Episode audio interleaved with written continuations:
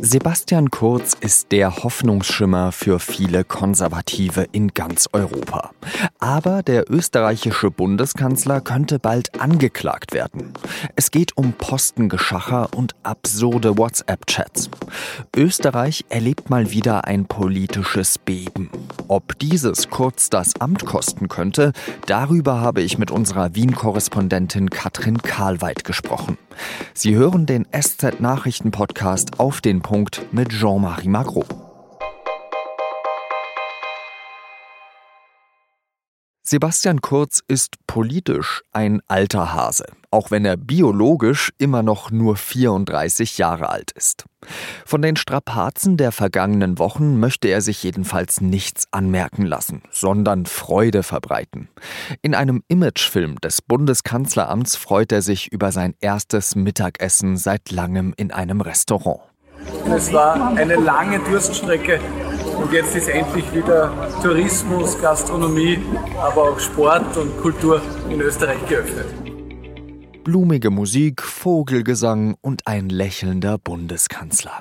Von dem Eindruck darf man sich aber nicht täuschen lassen. Erst am Montag wurde Kurz von der Opposition im Parlament stark angegriffen.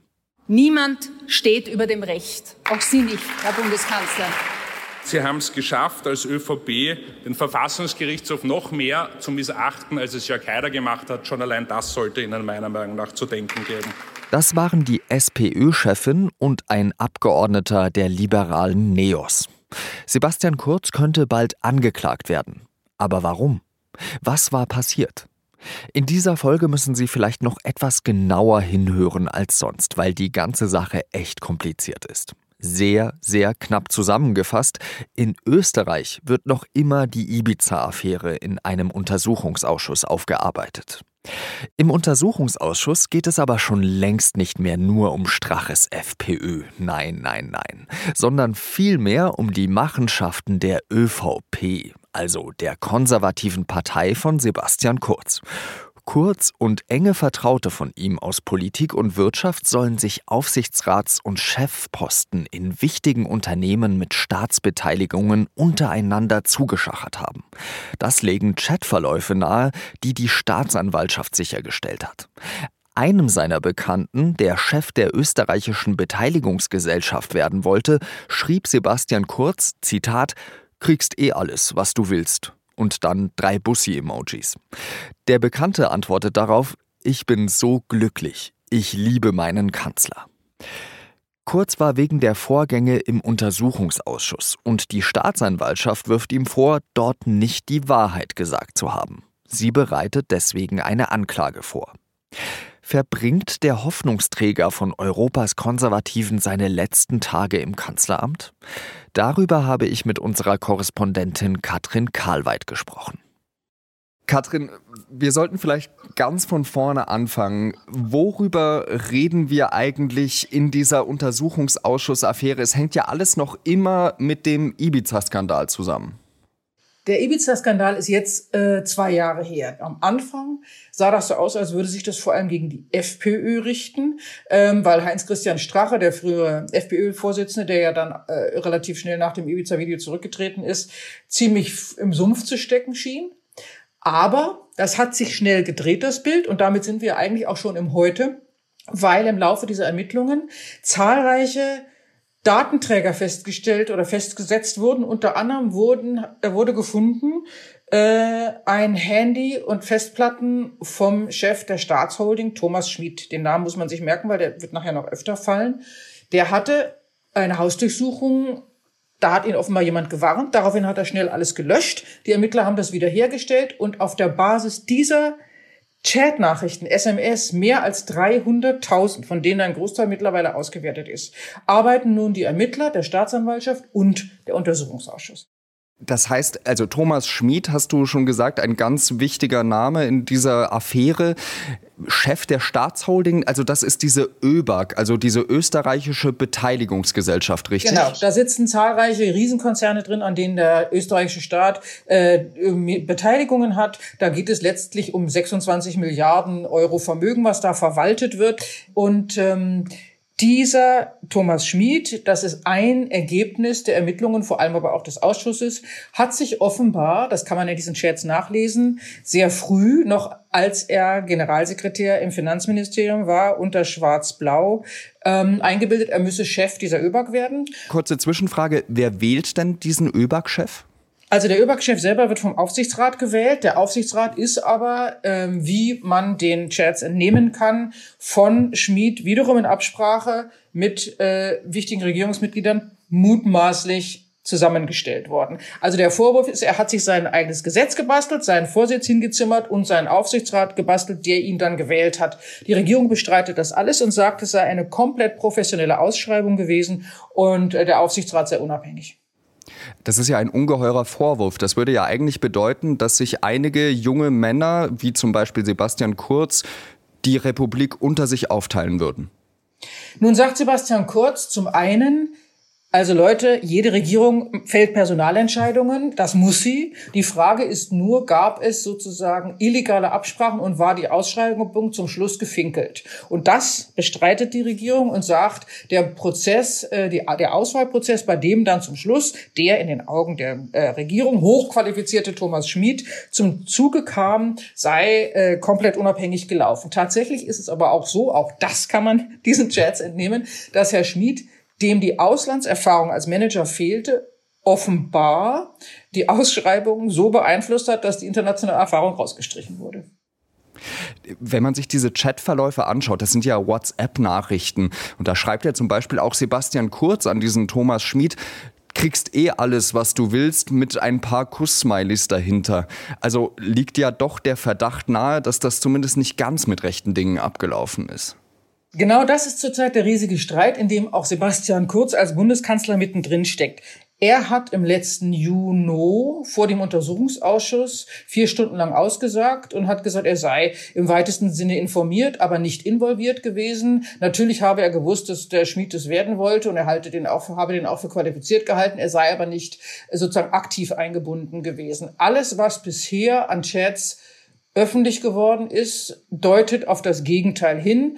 Kurz sagt jetzt, da wolle man ihm quasi das Wort im Munde umdrehen und er sei in ganz bestimmte Aussagen reingeredet worden und die Stimmung im Ausschuss sei aggressiv gewesen und ähm, unterstellend und ähm, ihm jetzt nachsagen zu wollen, er habe quasi im Ausschuss gelogen, stimme nicht, er habe damals die Wahrheit gesagt, was aber trotzdem natürlich die Frage offen lässt, wie dann die die Differenzen zwischen seinen Aussagen in den Chats und seinen Aussagen im Untersuchungsausschuss zu erklären sind. Zahlreiche Experten, alle, eigentlich die meisten Experten gehen davon aus, dass es in dieser Causa zur Anklage kommen wird eben wegen dieser Diskrepanzen, die ich geschildert habe. Sogar Kurz selbst geht davon aus. Sogar Kurz selbst geht davon aus. Die meisten Experten gehen davon aus, dass es zu einer Anklage kommen wird. Manche gehen sogar von einer Verurteilung aus, aber das wird noch, ist noch lange hin. Also darüber will ich hier nicht spekulieren. Das Problem ist jetzt, dass der Kanzler zum einen sich erklären muss, warum habe ich damals diese Dinge gesagt und behauptet, er sei das Opfer einer politischen Kampagne. Das ist die Verteidigungsstrategie von Kurz.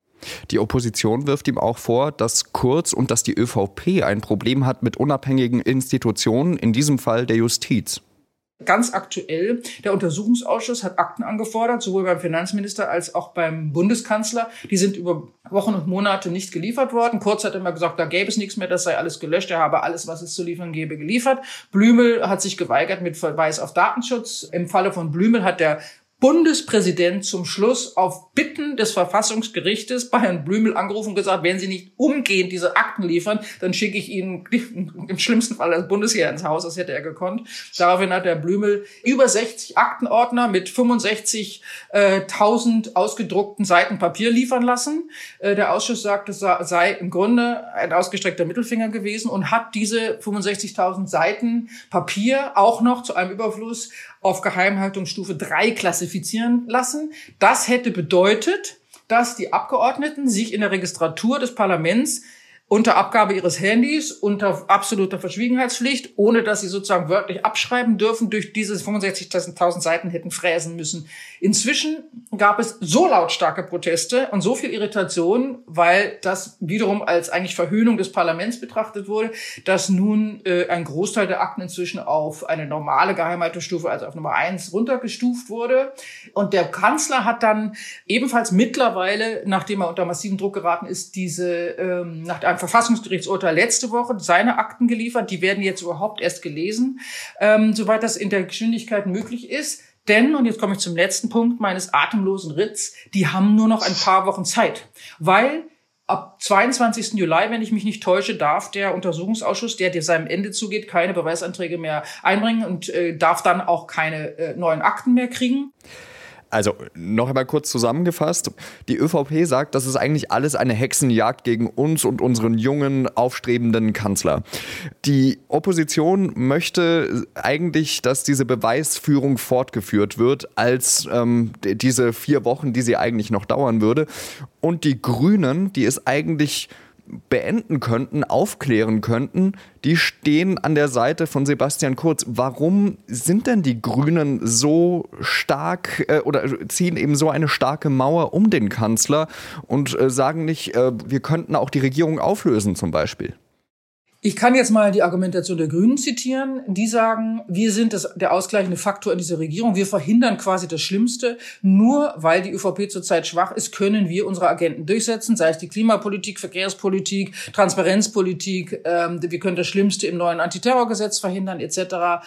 Und wenn wir aus der Regierung ausscheiden würden, wenn wir diese Regierung zum Scheitern brächten, indem wir gegen unseren Koalitionspartner stimmen, dann äh, würde es Neuwahlen geben und äh, dann würde wahrscheinlich, das ist tatsächlich schwer erklärbar, aber es ist so, Kurz sogar noch zulegen, weil seine Umfragewerte steigen. Kann denn ein Kanzler, sollte Sebastian Kurz jetzt angeklagt werden, überhaupt noch Kanzler bleiben, wenn er angeklagt ist, oder braucht es dann dafür tatsächlich eine Verurteilung? Das ist natürlich, dafür gibt's ja keine Regeln. Ähm, Herr Kurz hat gesagt, er wird nicht zurücktreten, wenn es eine Antra Anklage gibt. Eine seiner Ministerinnen hat sogar gesagt, sie finde eigentlich auch, er müsse nicht zurücktreten, wenn er verurteilt wird, weil ja das Narrativ der ÖVP ist, das ist alles äh, üble Nachrege und Wirklichkeit hat, ist er unschuldig und ähm, insofern darf man das alles nicht so ernst nehmen. Ich glaube, das Momentum wird ein ganz anderes sein, wenn es soweit kommen sollte, wenn es tatsächlich eine Anklage gibt oder sogar eine Verurteilung, dann wird er sich nicht im Amt halten halten können. Aber äh, vielleicht erweist sie zum Schluss, dass ich nach all den Jahren doch Österreich auch immer noch nicht gut genug kenne. Wer weiß. Ganz herzlichen Dank dir nach Wien und ich wünsche dir dann noch einen schönen Tag, Katrin. Dankeschön.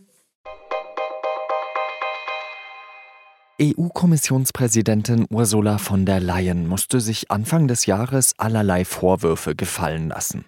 Die EU habe zu wenig, zu unentschlossen und zu billig Impfstoff eingekauft. Jetzt aber zeigt sich von der Leyen entspannter auch weil sie einen neuen großen Vertrag angekündigt hat, und zwar mit dem Hersteller BioNTech Pfizer. Der hat der EU bis zu 1,8 Milliarden weitere Dosen seines Corona-Impfstoffes zugesagt. Das Vertragsvolumen wird auf bis zu 35 Milliarden Euro geschätzt. In den Jahren 2018, 2019 und 2020 hat die grünen Spitzenkandidatin Annalena Baerbock Sonderzahlungen von ihrer Partei erhalten, diese aber nicht wie vorgeschrieben bei der Bundestagsverwaltung angemeldet. Das sei aus Versehen passiert, sagte eine Parteisprecherin. Der Fehler sei im März aufgefallen. Baerbock, die auch im Bundestag sitzt, habe die Zahlungen daraufhin der Bundestagsverwaltung nachgemeldet. Einen Hinweis von außen habe es damals nicht gegeben.